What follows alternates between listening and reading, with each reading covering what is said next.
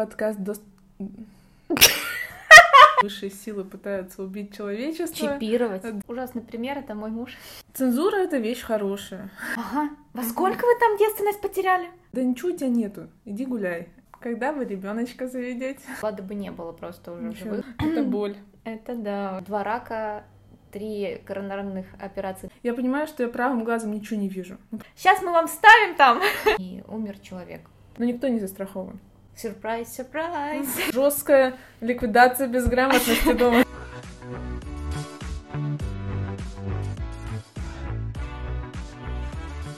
Всем привет! Это подкаст «Достучаться до телес». Меня зовут Айнур, и я пластический хирург. Всем привет, меня зовут Изабелла, и я фитнес-тренер. И здесь мы обсуждаем слияние фитнеса и пластической хирургии, исследуя лучший способ достижения здоровья и красоты. В сегодняшнем выпуске мы поговорим про тему, которая волнует многих, и это тема недоверия врачам. Мы постараемся раскрыть некоторые аспекты, которые могут влиять на это недоверие, и почему так дискредитирована профессия врача. Я нашла такие э, данные социального опроса, которые проводили еще в 2012 году, а, и среди всех опрошенных 40, нет, 39 процентов э, высказали свое недоверие врачам. Остальные там 49-50 процентов, ну не остальные, а часть опрошенных э, сказали, что они не доверяют, доверяют только некоторым врачам, там особо своим э, близким или знакомым. И э, этот опрос повторялся в девятнадцатом году, в, ну, сначала в шестнадцатом, потом в девятнадцатом году. И, к сожалению, с каждым годом процент недоверяющих был все больше и больше, да. Тенденция идет в нехорошую сторону, к сожалению. Ну и я думаю, еще из-за того, что в последнее время у нас мы пережили ковид, Да. это еще сильнее ухудшило статистику, потому что новая вакцина, а, это дополнительные еще споры, распри, ну, недоверие дополнительное. Да, ужасные Стоит ли времена. это делать и зачем? Я, кстати, на самом деле вот вчера наткнулась на такую прикольную шутку, которая характеризует как раз э, доверие и недоверие всем различным вакцинам, прививкам и Мгм. прочему. Сейчас зачитаю. Давай. Хорошо, что во время появления пенициллина не было интернета, иначе стоял бы ор. Нас травят плесенью, лучше сепсис, гангрена, ими всю жизнь люди болели, и ничего, как-то выжили. Лучше быть без ноги, чем через несколько лет умереть с двумя, но быть наполовину плесенью. Блин, это точно так, да. Да. Люди почему-то очень верят в какую-то теорию, ну, конспирологическую теорию, что вот врачи, они руками врачей какие-то там высшие силы пытаются убить человечество. Чипировать. Надо Чипировать, да, затравить там всех. Ну, давай порассуждаем. Почему вообще такое происходит? Ну, потому что вот очень многие есть люди, которые э, придумали эти теории заговоров, которые находят непонятные э, зацепки, намеки, какие-то загадки в том, чего нет. Ну, то есть высасывают из пальца. Они действительно могут разложить любое интервью, видео, но так, что ты поверишь в то, что они говорят. И так как сейчас появился общедоступный интернет, люди могут высказывать свое мнение свободно, и многие из них завели там, например, каналы и строят из этого дополнительно еще аудиторию себе создают, они рассказывают о том, что действительно, вот вы посмотрите, я там нашел такие-то видео, такие-то доказательства, потому что есть большой доступ всего этого сейчас. Можно все найти, все исследования, доказательства медицинские какие-то, все это в общем доступе, если ты ищешь, то ты все найдешь. И люди ведут такие каналы, они больше уже могут об этом рассказать. Раньше и все считали городскими сумасшедшими, а сейчас о них Да. никто не а знает. Сейчас они блогеры. А сейчас они блогеры, С да. порой И люди им доверяют, потому что на них уже много людей подписано, и это уже дополнительный уровень доверия повышает. Да, Вообще, я говорю, я вот давно это говорю, убеждена в том, что цензура — это вещь хорошая. И по-хорошему вообще должно на там, каком-нибудь законодательном уровне регулироваться, кто имеет право вещать о таких серьезных темах, как здоровье, лечение и все, что связано с медициной. То есть почему человек, у которого нет никакого образования, может говорить о том, как вылечить рак, или о том, как там, я не знаю, ну, любые вопросы, касающиеся здоровья. Это Ну, здоровья я в высшей согласна, степени. что поэтому. здесь должна быть цензура. А то Э, Ну, вообще всех вопросов, касающихся здоровья. Спорт тоже, потому что очень много...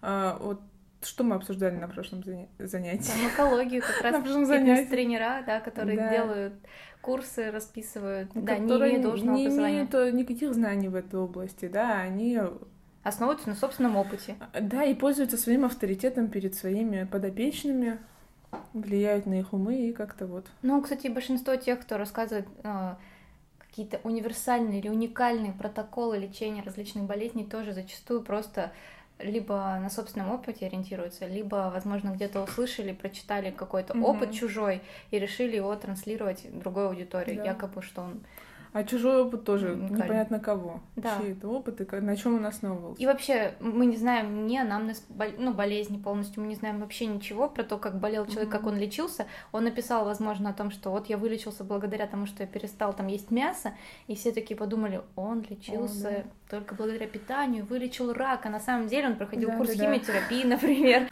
А после не значит вследствие. Да. Люди частенько вот эту логическую цепочку упускают, что ну вот он, он пошел погулять, например, и умер. Значит, он умер из-за того, что он пошел погулять, а не потому, что там у него случился инфаркт или инсульт.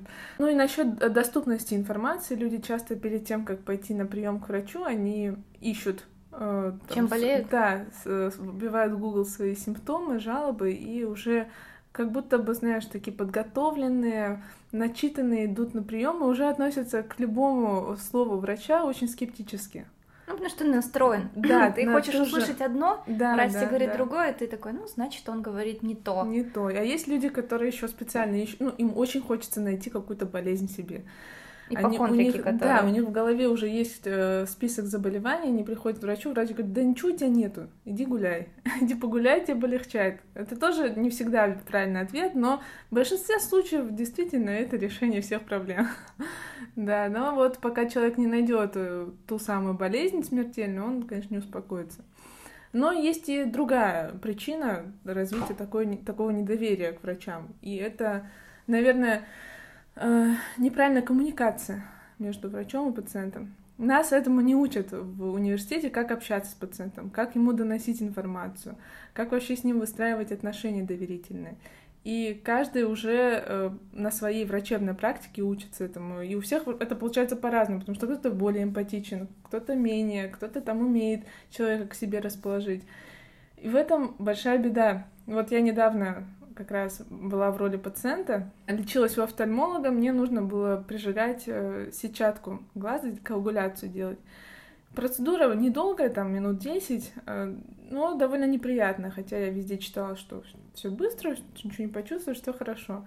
Ну и там в этой микрохирургии врачи тоже особо с тобой не церемонятся, они тебе не расписывают, что как ты почувствуешь, что будет, просто все, заходи, садись, закапали там что-то мне в глаза. И, в общем, она пожгла мне один глаз, было очень неприятно, но ладно, терпимо, там, правда, слезы рекой текут, все. Правый глаз она меня пожгла, перекладывают линзу в левую, я понимаю, что я правым глазом ничего не вижу. Ну, просто вот темнота. В левый глаз мне светит вот, это вот, вот этот лазер, то есть там вспышки, а правый не видит. У меня тут паника. Я ей говорю, что а это нормально, что я ничего не вижу.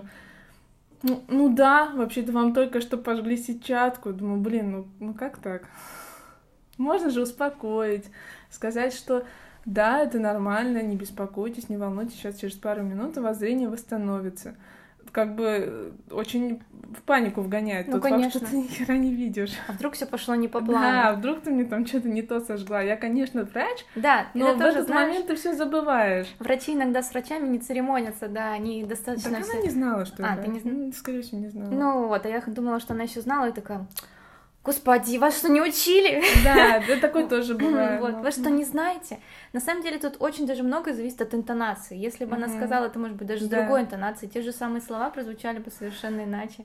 Было бы не так беспокойно. И тебе потом лежать и ждать, когда надо делать второй глаз уже с вот этим нервным состоянием, как тебя обхамили. Да, да, да. Не очень приятно. И ты в голове прокручиваешь, делал, блин, надо было ей так ответить. Так. Да, да, да, да. Оставшиеся минут пять ты еще лежишь, думаешь, потом поехала домой и еще прокручиваешь всю ночь.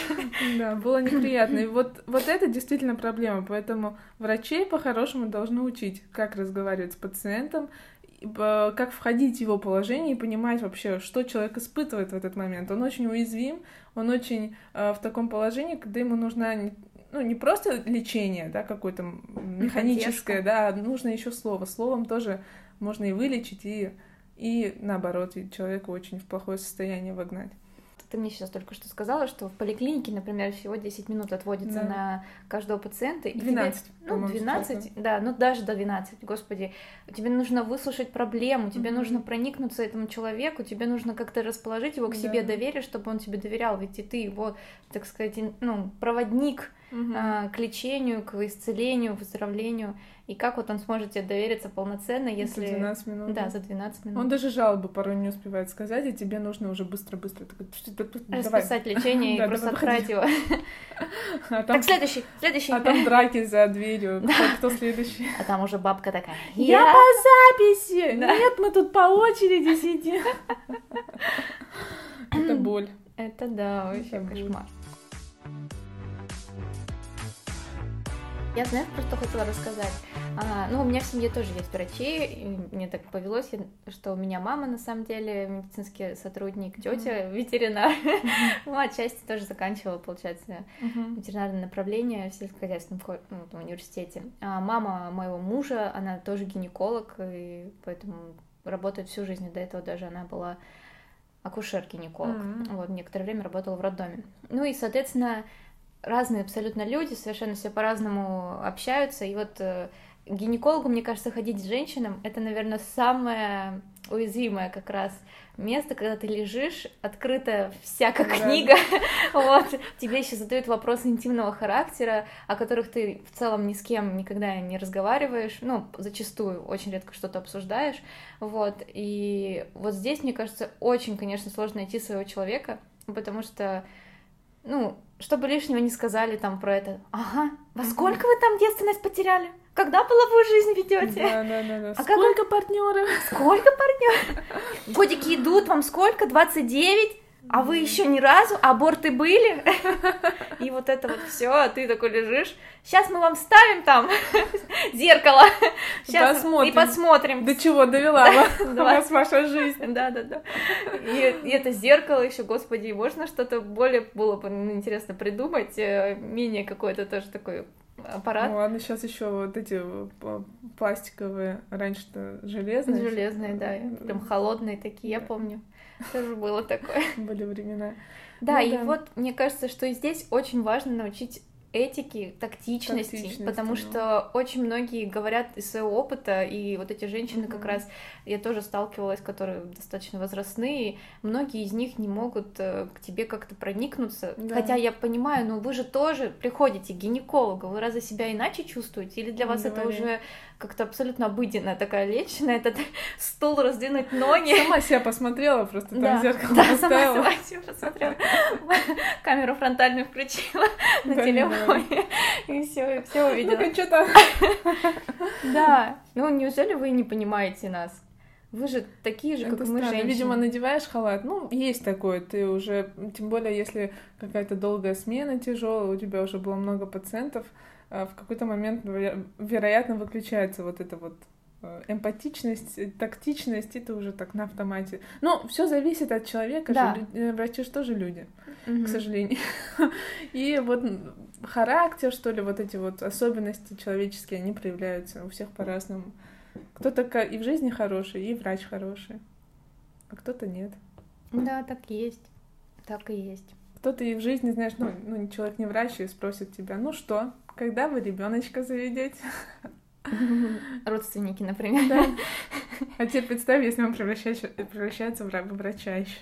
Ну, кстати, на самом деле, ну, такая небольшая ремарка, да, что вот э, мама гинеколог у мужа, и, естественно, я хожу вот к ней, э, потому что иначе это было бы обида. Я помню, когда мы еще только встречались, это тоже уже была обида, что я первый раз ходила не к ней. Да ладно. Да, Да? да, она чё обиделась обижалась? немножко. Ну, потому что... Наоборот, ты же можешь Ну, ее именно стесняться. Она, да, так она подумала о том, что она бы могла мне подсказать э, лучше, бесплатно, и вот это все. Вот.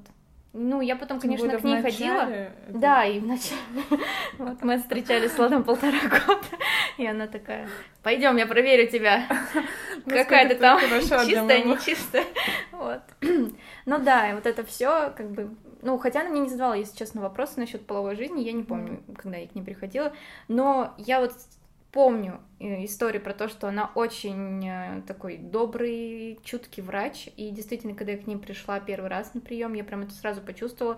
Этот стул э, ненавистный, это кресло гинекологическое, она совершенно не такое стало для меня страшное. Угу. Ты себя чувствовал не так в нем неуютно, себя вообще нормально, комфортно. Она во время беседы, у нее, наверное, такой еще голос очень мягкий и располагающий. Она задавала какие-то совершенно бытовые вопросы, и ты немножко отвлекаешься, не думаешь о том, на какой процедуре ты находишься, и она все делала действительно очень быстро, легко. Там, если какие-то брала пробы, да, для анализов, то она говорила, вот сейчас чуть-чуть будет больно, потерпи, моя хорошая. Ну, то есть она mm-hmm. вообще со всеми так общается, кто у нее приходит. Ну, поэтому у нее там запись на несколько месяцев вперед. Вот. И действительно, походы к гинекологу после этого превратились, ну, нормальную процедуру. Ты их не боишься, ты их себя не настраиваешь, ты не ждешь. Просто доброе слово. Да. да. Просто доброе слово, то есть Чтобы где-то тебя приласкали. Тебя зайкой, котиком. Да, моя хорошая. Да. Ну, конечно, не со всеми она тоже так может общаться, потому что, опять же, зависит от пациента, uh-huh. потому что есть люди, которые пришли настроены, как вот ты говоришь, начитались уже все, они уже ждут, они уже знают, они проверили, они прочитали у блогеров, что у них там, какая у них там проблема, и если им назначают там лечение, они такие, я не согласна, да, это уже устаревшие я думаю, методы. что меня надо так лечить. Да, да, да. То здесь, конечно, уже может быть, наверное, другое совершенно мнение у нее о таком пациенте да. и совершенно другое общение. Ну и плюс когда тебе звонят, мне кажется, в выходные и в 10, и в 11 часов вечера пациенты, которые знают твой телефон, это тоже неуместно. Угу. Ну, нужно соблюдать субординацию, соблюдать... Э, да, вот видишь, у каждой медали есть две стороны. С да. одной стороны, ты хочешь э, с человеком какой-то близкий и доверительный контакт наладить, ты даешь ему свой там личный номер телефона, говоришь там писать, если угу, вдруг да. что, какие-то вопросы. А человек, э, ну, в силу, там, возможно, своего воспитания или там уровня образованности вообще в мировоззрении, и он не понимает, что есть границы личные, которые не стоит нарушать, и не стоит звонить в 10-11, в выходной с утра, там, 8 часов, извините, у меня там тампон застрял, например, условно говоря. Что мне делать? Что мне делать, как его достать? Но есть такие люди, и Тут, тут говорю, проблема многогранная, наверное, решить ее, решать ее нужно и на каком-то э, законодательном уровне, что вот образование нужно менять, внедрять вот эту вот какую-то другую систему, когда врачи э, изначально готовят к, реальной, к реальному врачеванию, к контакту с пациентами. И, с другой стороны, наверное, целом э, уровень жизни людей повышать. Потому что чем более образованный все равно человек, тем чем больше у него кругозор, он э, и, и меняется в, в своем поведении, и меняется в своем отношении к другим людям. То есть если его не ущемляют э, его границы, его права, он тоже относится к другим людям так же, как и к нему, в общем, относится. Идеальный мир. Да, да, такого, наверное, никогда не будет, но нужно стремиться. Ну и, естественно, каждый, это начинается с одного человека. Каждый должен в первую очередь себя начинать, а не сидеть там, ворчать, что вот, врачи плохие, туда-сюда, государство плохое. Ну, сначала нужно посмотреть на свое, наверное, поведение, на свое отношение к людям, и все будет хорошо. На самом деле, я бы тут хотела еще, может, поделиться какими-то нашими с тобой походами к врачам. Да, можно. Потому что чаще всего мы ходим в поликлинику, бываем на каких-то процедурах, мы же mm-hmm. все равно болеем. Я вот на самом деле на своем, ну, может быть, наш мозг еще устроен так, что мы забываем все плохое, но Э, не хочу там как-то обелять всех, но я не помню сильных конфликтных каких-то ситуаций а, в поликлинике. Вот uh-huh. я сколько раз была, я помню, в университете мы всегда сдавали флюорографию в местной больнице возле общежития. И там достаточно всегда быстро все проходило, вежливо, никаких тебе там замечаний, ничего. Ну, в целом процедура быстрая, там большая очередь. Ты снял верх, встал, прислонился, uh-huh. отошел, все, тебе сказали дышать, не дышать, все, оделся, ушел. Ну, да, Все на, результаты на дали. Нет, кстати, вот у меня частенько были э, ситуации, когда на флюорографии, ну там не врач сидит, да, лаборант, uh-huh. они достаточно грубые. Ты такой, особенно первые разы, я помню, еще в школе, когда делали флюру, ты приходишь, а там эта юбка. А. Блин, куда ее, как ее? Я, ну что, вот так вот надо ее закрутить вокруг таза. Ну, в общем, довольно грубо, в, грубо, в грубой форме это все говорится, и ты, а ты еще еще не созревший школьник, не можешь ответить, рявкнуть в ответ. И это тоже очень оставляет какой-то вроде мелочь, но ты это помнишь. Осадочек. Да, ты это помнишь потом еще долго. И тут теперь надо было так ей ответить. Да. Надо было хук справа, слева, подножка. Ненавижу это, если честно, потом... И без этой юбки ее поместить в этот рентген-аппарат, пусть ее про... излучит изнутри. Облучить ее да, со да. всех сторон. Да. А, вот я, кстати, на самом деле вспомнила еще процедуру, на которую ходила год назад. Нет, наверное, уже два. Да, уже два года назад, наверное, было. Я не помню. А, наверное, после свадьбы все-таки. Значит, э, когда мне делали колоноскопию, это называется Мгм. же, да? Да, я помню, как меня очень поддерживала эта медсестра, Га- засовывая шланг ко мне. Гастроскопия. Гастро, да. Это- Колоноскопия, да, это с другой стороны, я поняла уже, да, что я ошиблась. Колоноскопию мне назначили, но я не Да, пошла пока. Нет, я не пошла.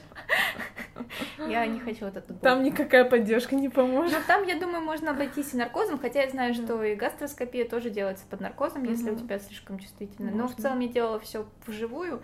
Ну, я, тем не менее, все равно это делала в платной клинике. Вот. Но очень поддерживали врачи, на самом деле. Это медсестра, которая мне помогала, она там меня гладила, она меня там успокаивала. Хотя, Ужасная процедура. да, у тебя текут слезы, ты это не контролируешь, эти рвотные позывы, потому что в любом случае они будут, Капец. ты же задеваешь язычок. Я ни разу не делала. Не делала? Нет, слава богу.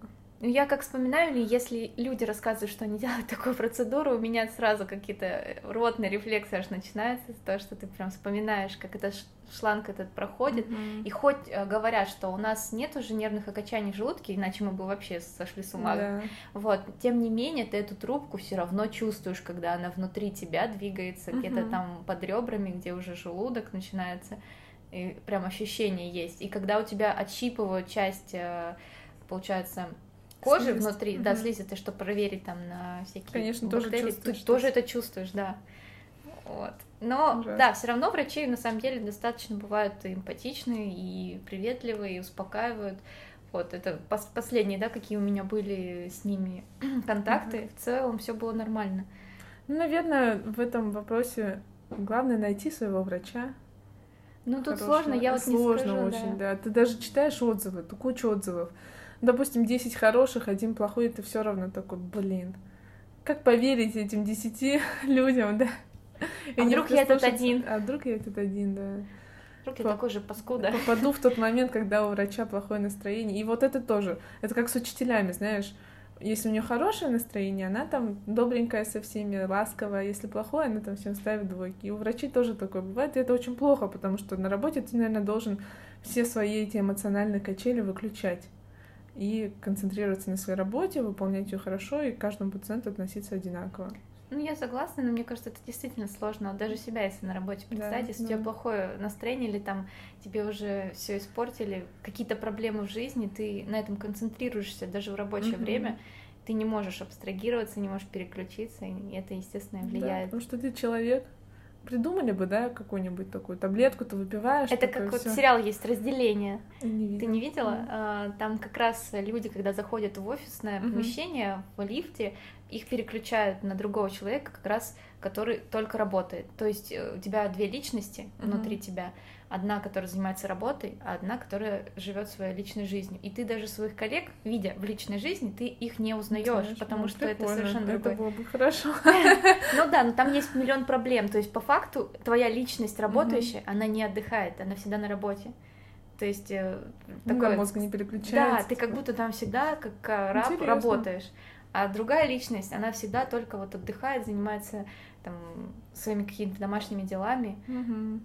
По факту ты, возможно, даже там своего руководителя знаешь в личной жизни, но ты его ну, не узнаешь, ты с ним, может быть, даже не знаком, проходишь мимо него. Мгм. Вот, а может быть, он твоя жена, и ты даже об этом не догадываешься. Блин, ну да, тут и Ну, Короче, очень много, плюсы, да. С другой стороны, ты такой думаешь, было бы хорошо действительно эмоционально там не зависеть от своего там внутреннего состояния на работе, отдаваться только работе. Да, да, да. Вот Да. про недоверие врачам. Еще же очень много были всяких ситуаций. Они, кстати, а- ну, сейчас в последнее время оглашаются, да, когда какие-то врачебные ошибки происходят, это громкие скандалы. Мне кажется, это еще больше будоражит как раз недоверие. Да, да. еще же СМИ специально это все подсвечивает и выставляет в таком свете. Ну, я, я помню, я и в, в той больнице, в которой я работала, были такие ситуации. Потом ты читаешь эту новость, но там все перевернуто так, чтобы вызвать вот этот вот резонанс, чтобы люди Эмоции эмоции, да, это специально делается, поэтому недоверие, конечно, растет, в этом тоже есть Это ужасно на самом деле, потому что, блин, зачем вы это делаете? Зачем вы подрываете доверие к врачам? Ведь вам потом самим идти самим к ним. идти к ним, да. Такой очень тоже сложный вопрос, врачебная ошибка, возможно ли она и какова ее цена, да, потому что иногда да. бывает, что действительно там ошиблись, не доглядели, вот так же те же 12 минут уделили, а этого было слишком мало, угу. и умер человек. Такое тоже бывало. Может быть такое, но, к сожалению, да, да, и это неизбежно, потому что человеческий фактор, он же есть, ну, во всех, наверное, профессиях. Те же э, летчики, угу. пилоты самолетов. Их ошибка вообще сколько Их ошибка стоит сколько жизни. стоит, да. Врачебные ошибки тоже бывают. Конечно, я не говорю, что это хорошо.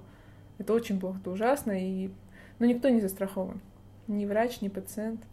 Вот от чего они могут зависеть? От того, что не, там, не до образования было не то, или опыта не хватило, или, может быть, да, тоже вот настроение? совокупность, наверное.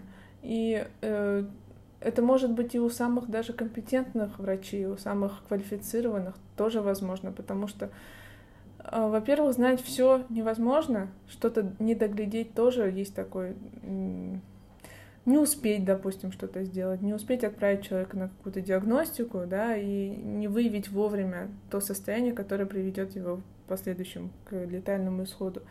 Может быть такое. Но частенько и бывает так, что врач некомпетентен. Он недостаточно внимания уделял пациенту и не дослушал его, не обратил внимания на какие-то симптомы. Тоже может быть. Поэтому тяжело сказать. Каждая, наверное, ошибка, она индивидуальна и уни- уникально, если можно так выразиться. Ну, я думаю, тут еще зависит тоже и от того, что люди тоже достаточно индивидуальны. Да. У всех разные аллергии могут быть, угу. какие-то случайности могут быть произойти в жизни. Стечение обстоятельств да. каких-то неудачных. Даже тот же самый сосуды по-разному у некоторых людей проходят. Мелкие капилляры, ты когда какие-нибудь да. тоже инъекции ставишь, можешь не туда попасть, и это тоже может привести к каким-то удручающим последствиям или даже летальным угу. исходом. Вот, допустим, если э, ну, какой-нибудь пример с пластической хирургией, да, приведу. Есть определенная техника операции на груди, например. Э, если делать такой вот разрез конкретный, то ты не повредишь нервные э, нервы, э, веточки нервов, и в итоге не будет нарушения чувствительности груди. Но если бывают такие очень редко, но бывают такие ситуации, когда у человека аномалия расположение вот этих нервных окончаний, веточек, и ты, делая стандартную операцию по обычной технике, ты э, пересекаешь эти нервы, что впоследствии приводит к стойкой потере чувствительности, там, соска, ореолы. И вот кто виноват? Ну, человек, брать же не виноват, что ему попалась э, девушка одна на миллион, да, у которой вот такое, такая анатомическая особенность. И ты же не мог это узнать заранее. Не мог это узнать, да, никак. Ведь нервы никак не просветить, да. никак не узнать, что там. Ситуации разные, говорю, бывают. Да, бывает так, что взял, херакнул не там, где надо было. Это уже ошибка непосредственно человека, который оперировал. Угу. Но бывают такие ситуации, когда не предугадать было такой исход. Вот так. На самом деле у меня есть ужасный пример, это мой муж. Ему делали операцию, он при том, что оперировался очень хорошего хирурга в Новосибирске, у которого и в НИТО работает, и в 34-й подрабатывал. Ну и Влад выбрал 34-ку как раз за счет того, что там было чуть дешевле, и ему нужно было сделать э, у него правая крестообразная связка порвана, ему делали в июле, э, 7 числа мы делали операцию. А, и все. И вот после этого Влад у меня, можно сказать, теперь инвалид. И при этом, что операция прошла хорошо, связку мы сделали хорошо, но, видимо, либо все-таки какая-то была бактерия, может быть, какой-то вирус попал в сам, ну, само колено, когда ему делали операцию, mm-hmm. потому что после того, как мы все провели, потому что все закончилось планово, в этот же день оперировали еще три человека, которые лежали с Владом, и в целом операция достаточно стандартная. Этим хирургам делалось миллион раз. Но вот у Влада она получилась так, что у него после этого была температура 40 постоянно, каждый Нифига. день. И при этом тут уже, конечно, не врач виноват, тут уже медперсонал, к нему там особо никакого внимания должного не обращали, что у него температура, как-то не ссылались. Ну, там, если не его мама бы, то, я думаю, Влады, Влада бы не было просто уже Нифига, живых. даже так? Да, она там просто дневала, ночевала. а, она там просто всех, кого могла, подняла на уши, потому что она, когда получала образование, она училась сначала в Новосибирске. И у нее здесь очень много ее там однокурсников, э, знакомых, друзей, тоже врачей. И она там всех, кого могла, подняла, чтобы его хоть как-то начали лечить, что-то обследовать, что-то проверять. Э, в итоге ничего не могли найти, потому что в целом все были показатели нормальные, но температура держалась, и просто пытались сбить. Mm-hmm. Вот, колено у него не сгибалось, он никак не мог ничего, ничего сделать. И в итоге из-за того, что очень длительный период у него вот это все, ну и плюс в колене вот эта жидкость и кровь образовывались постоянно, ему откачивали, она снова появлялась, снова появлялась. Ну и в итоге у него развилось аутоиммунное заболевание, потому что у а него... Это после этого? Да, Офигеть. после этой операции. Угу. И теперь у него ревматоидный артрит. У него все суставы, где только можно, начинают воспаляться сами по себе, и, соответственно, у него происходит дегенеративное изменение, что угу. у него сустав потом не сгибается. Ничего у него себе. уже пару суставов на пальцах не сгибаются. Вот знал бы, да? Да. Ходил бы с этой И вот, вот просто он, получается, полежал в больнице 10 месяцев. А, да.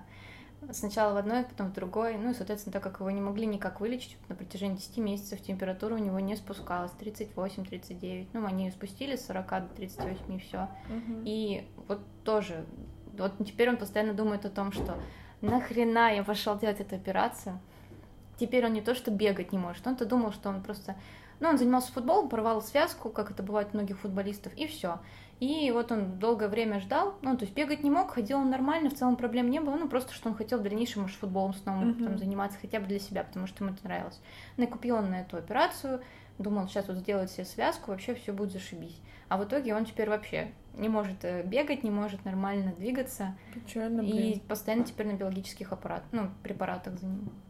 Ты, видимо, инфицировалась, да, инфекция так триггернула и... Да, да. Ну, блин, Опять же, это кто же... знает, да, что... никто не застрахован. Да. То есть, в целом, я не скажу, что он не скажет, что это врач особо виноват, потому что, ну, врач сделал свою операцию как стандартно, как со всеми.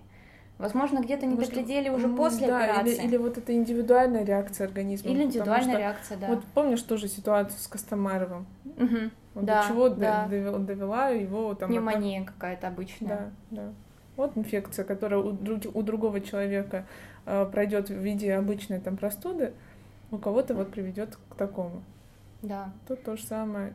И Никто же не знает, может ревматоидный артрит у него бы да он... дебютировал может потом, быть. да, у него там, в целом на фоне у дедушки, например, тоже есть. Ну, то есть в целом говорят, что то, что у нас Алтайский край очень близок к Семипалатинском, там большая радиозона, облучение, и в целом есть такое, что у нас поэтому даже в Алтайском крае есть специальный там институт изучения, да, ревматоидного артрита, mm-hmm. и в целом много исследовательских каких-то групп, в которых сейчас Влад находится, и благодаря чему он получает препарат бесплатно, вот, а, вот как раз за счет того, что у нас есть такое, там, типа 98% примерно жителей, у них есть такой ген в крови, да, что если у тебя какой-то фактор его вызовет, да, да, да, он проявится, да, и ты потом просто будешь болеть.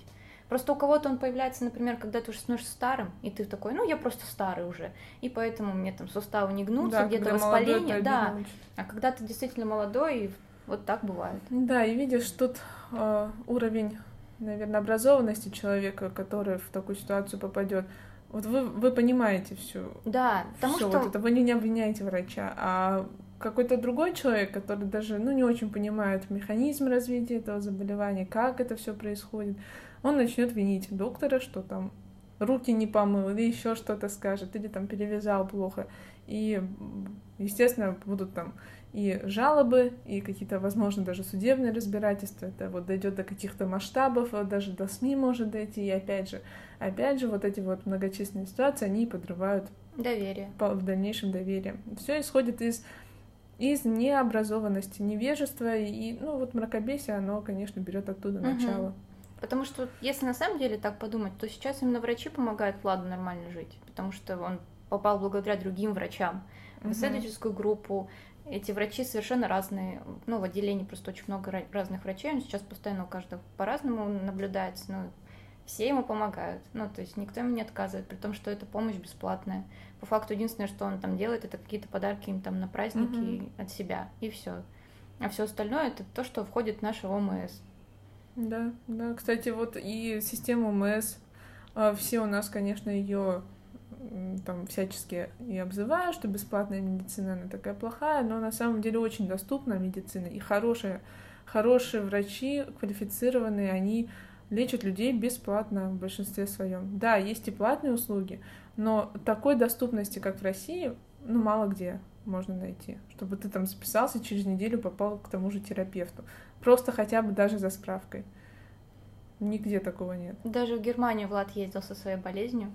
Там вообще очень больших денег он отдал за это все. Угу. И в целом ему ничего не сказали интересного и нового. Абсолютно ничего. Да, да. Он, мы просто думали, что это как единственная ставка была, когда поехал в Германию, что может быть там что-то врачи еще угу. скажут, тем более немецкая медицина, там врачи тоже такие достаточно образованные.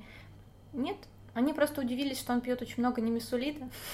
В целом медицина еще не изучено очень много всяких аспектов, которых мы не знаем, не понимаем, но тем не менее какой большой же скачок прошел. Я думаю, mm-hmm. что те же самые, например, 20 лет назад этот же самый ревматоидный артрит просто никак бы не лечился, и человек бы просто мог э, ну, загнуться и все. Ну да, да. Потому что не было никаких методов лечения, даже, мне кажется, диагностики не было.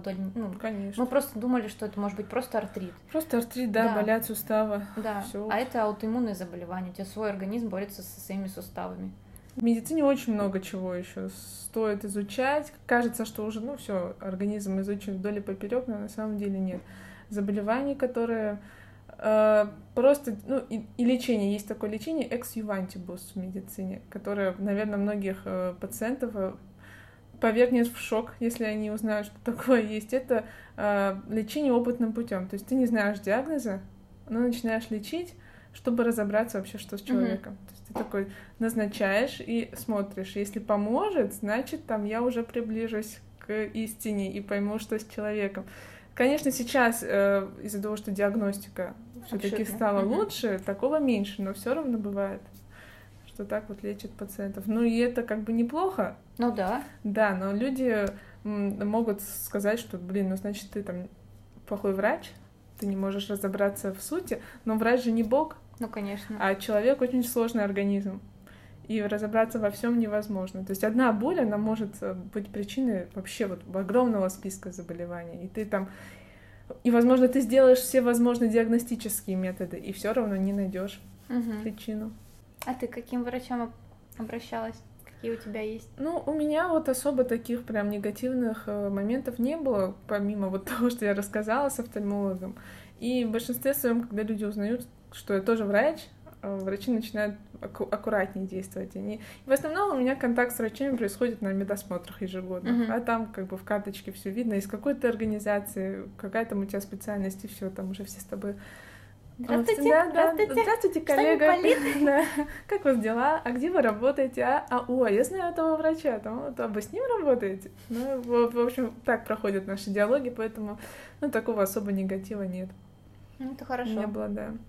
Ну, бывают, конечно, ситуации, как я уже рассказала, ты, ты оказываешься по ту сторону баррикад и понимаешь вообще, насколько важно говорить с пациентом, насколько важно его там утешить. Даже порой это важнее, чем назначенное лечение, потому что человек должен тебе довериться. Доверие — это вот основа лечения. Если нет доверия, то не будет никакого результата. Поэтому не нужно все-таки поддаваться вот эти, под эти мракобесные э, течения, потоки, которые сейчас у нас в обществе очень активно идут, и ну, с разумом подходить к своему здоровью, к выбору врача и вообще к своему лечению. Это заподозрено тоже такую тему антипрививочника. Да. А, я подписана на одну блогера, она сейчас живет в Америке. До этого они жили в Польше, кажется. И в Польше она родила своего сына, они сами оба русские, вот, и она в Польше родила сына, и они вот где-то к трем годам узнали, что у сына аутизм. Вот. Ну и, естественно, у него все прививки стоят. Ага, ну конечно. На, вот. Причина понятна. Да, и все, конечно же, пишут в комментариях по поводу того, что у них возможно, это развитие как раз из-за того, что вот они ставили прививки, и из-за прививок вот у них развелось это все аутизм, да, да, ну да. и вот это все. Она, ну, она, естественно, доказывает обратное, потому что, ну, они сейчас живут в Америке, они там в Стэнфордском университете изучали вот это все, ну, именно сына его, в смысле, uh-huh. у них там они куда только уже не отправляли, вот, и всякие тесты генетические, не генетические, все возможные сдавали, чтобы вообще уточнить, из-за чего это, если это у родителей, они сами сдавали тесты, да, чтобы понять, может быть, это они там с мужем, генами не совсем сопоставимы, и поэтому получилось так, что вот у них у сына. Вот, и, естественно, говорит о том, что это все не из-за того, что прививки, это еще до того, Конечно. как ребенок в целом родился, угу. а не из-за того, что это прививки мы поставили уже после, и вот Сюрприз, сюрприз. Вот. Нет, не из-за этого абсолютно. Конечно. И вообще очень много приписывают зла прививкам. То есть, как будто, знаешь, порой смотришь на людей, думаешь, как будто не было вот этих 200-300 лет научного прогресса, прорыва в медицине, всех этих прививок, которые вообще позволяют нам так долго жить. И, ну, в целом, почти все смертоносные э, инфекции, они они под контролем сейчас за счет как раз-таки вакцинации. И тут просто случается этот коронавирус, и такой поток говна просто был ужасно. Я помню, ну, я работала в поликлинике в этот момент, подрабатывала в ковидном отделении. Сначала был вот поток ковидного говна, извините меня, когда там э, люди отрицают вообще существование этой, э, этой инфекции. Потом начался поток э, антипрививочников. Каждый второй приходил с просьбой написать ему медотвод. Типа, у меня давление скачет раз в год, мне нужен медотвод. Там я вычитал, что это противопоказание, ну и там такое начинается. И, и не было же каких-то четких у нас э, показаний, противопоказаний, чтобы говорить э, человеку, что нет, угу. у тебя нет противопоказаний. Ну, потому что еще не да, знали. Да, да, никто не мог четко точно сказать, но я, конечно, всех разворачивала, говорила, все, иди ставь. Никому не дам. И, и они тебя потом проклинали. Да, да. Ну, жалобы писали, было дело. Я на самом деле скажу, что у меня бабушка и дедушка поставили прививку. Ну, вот, и потом вторую ставили.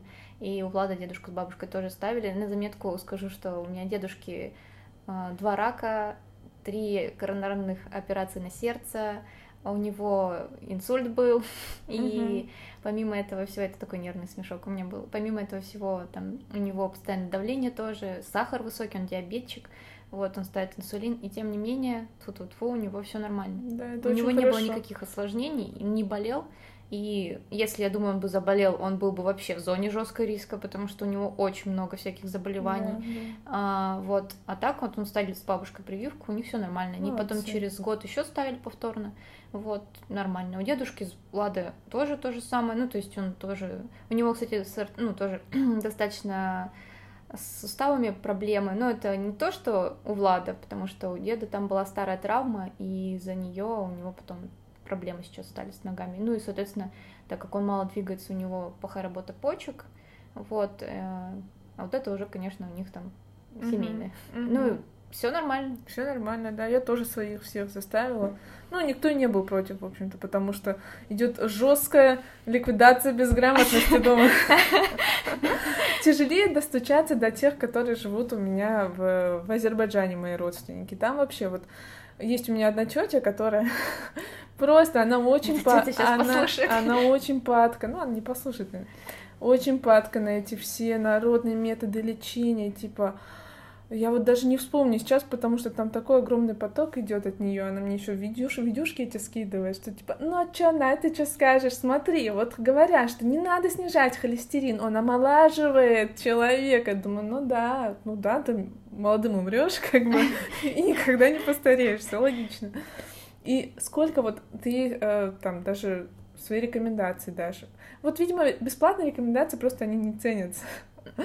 Да, да, ты, ты скажешь как, что, там, посоветуешь, скажешь, она, да, да, да, все. На следующий день она сама себе и дозировку поменяет, и отменит лекарство. Говоришь, от давления нужно пить постоянно. То есть, если у тебя был хотя бы один эпизод скачка давления, все, у тебя гипертония. И это значит, что у тебя давление не контролируется, его нужно медикаментозно контролировать. Тебе нужно хотя бы в минимальных дозах там определенные препараты пить. Нет, вот лю- люди, людям очень тяжело принять, признать вот это, что все, тебе нужно всю жизнь пить таблетки. И, ну, у меня же нормальное давление, у меня там раз там только при стрессе повышается. Ничего, что при стрессе он может так стрельнуть, что как бы ты до, до инсульта можешь uh-huh. дойти. Вот, вот очень тяжело до людей достучаться, они любят где-то вычитать. Вот э, мне сестра тоже недавно скидывала видео, там женщина, Рилс, я не знаю, сколько там миллионов просмотров, очень много. Такая, но есть один очень простой способ, как снизить давление. И не нужно никакие таблетки пить. И берет просто там пакет какой-то и начинает дышать в него. Я думала, надевает на голову и завязывает. Там были такие комменты, да, или были комменты, что можно и клей туда еще в этот пакет. Тогда точно никакого давления не будет. И вот. Мультики будут. Да. И вот, вот для людей очень тяжело. И, конечно же, легче поверить такому, какому, какой-то волшебной процедуре, ну, конечно. волшебной таблетке, что вот это я выпью, и все, мне не придется. Никогда всё больше. Да, врачи обманывают, они... Э, еще вот такой тезис, что врачи, они э, куплены какими-то там фармкомпаниями. Да, и подсаживают тебя просто да. на препараты какие-то. Они получают какой-то процент, да, ну, к сожалению, нет. И, ах, если бы, да, вот этот момент хочется тяжело вздохнуть. Может быть, в Америке, в Америке, у них там как-то медпредставительство, мне кажется, больше раз, mm-hmm. распространено. Ну, просто я последний сериал, который смотрела про обезболивающие препараты, mm-hmm. и, и, ну, к чему это привело, к опиоидным там буму, который у них был в Америке, до сих пор они там да, судятся. Да. Вот, у нас такого нету. У нас в целом у тебя вот да, да, да. Единственное, что, ну тут тоже есть такие медпредставители, которые могут э, приходить и тебе просто заяснять, насколько эффективен противовирусный препарат. Вот назначайте, пожалуйста, да, да, назначайте своим пациентам. Ну и это уже там зависит от врача, от его уровня образования. И он либо будет это рекомендовать.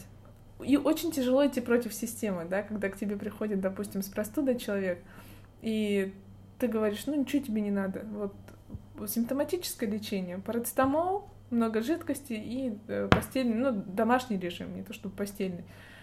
Как? Антибиотики, а противовирусные? И многие врачи, даже зная, что не стоит этого делать, не стоит назначать, они идут на поводу пациентов, потому что иначе пациент потом выйдет, скажет, какой плохой врач, либо жалобу напишет, либо там, ну, будет там распространять э, нехорошие отзывы об этом человеке. Вот. Поэтому, да, нужна такая не только образованность врача, не только его компетентность, но и выдержка должен противостоять этой системе. Я, кстати, вот сейчас смотрю тоже... Ой, как я много всего смотрю. Я сегодня, мне кажется... Все таки ты вообще работаешь? Вот чем ты занимаешься в выходные. Я смотрю вот эту передачу Супер Ниндзя, и там постоянно вот эта ремарка, что типа Кагацел не рекламирует постоянно. Противовирусное, супер средства, принимайте при первых симптомах простуды. Mm-hmm. Вот, даже я не врач, я знаю о том, что противовирусные препараты не работают.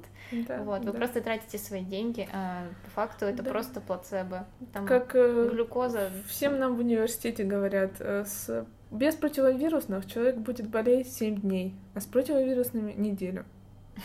По сути, ты будешь болеть столько же, да. Может, психологически как-то легче. Короче, если хочется деньги тратить.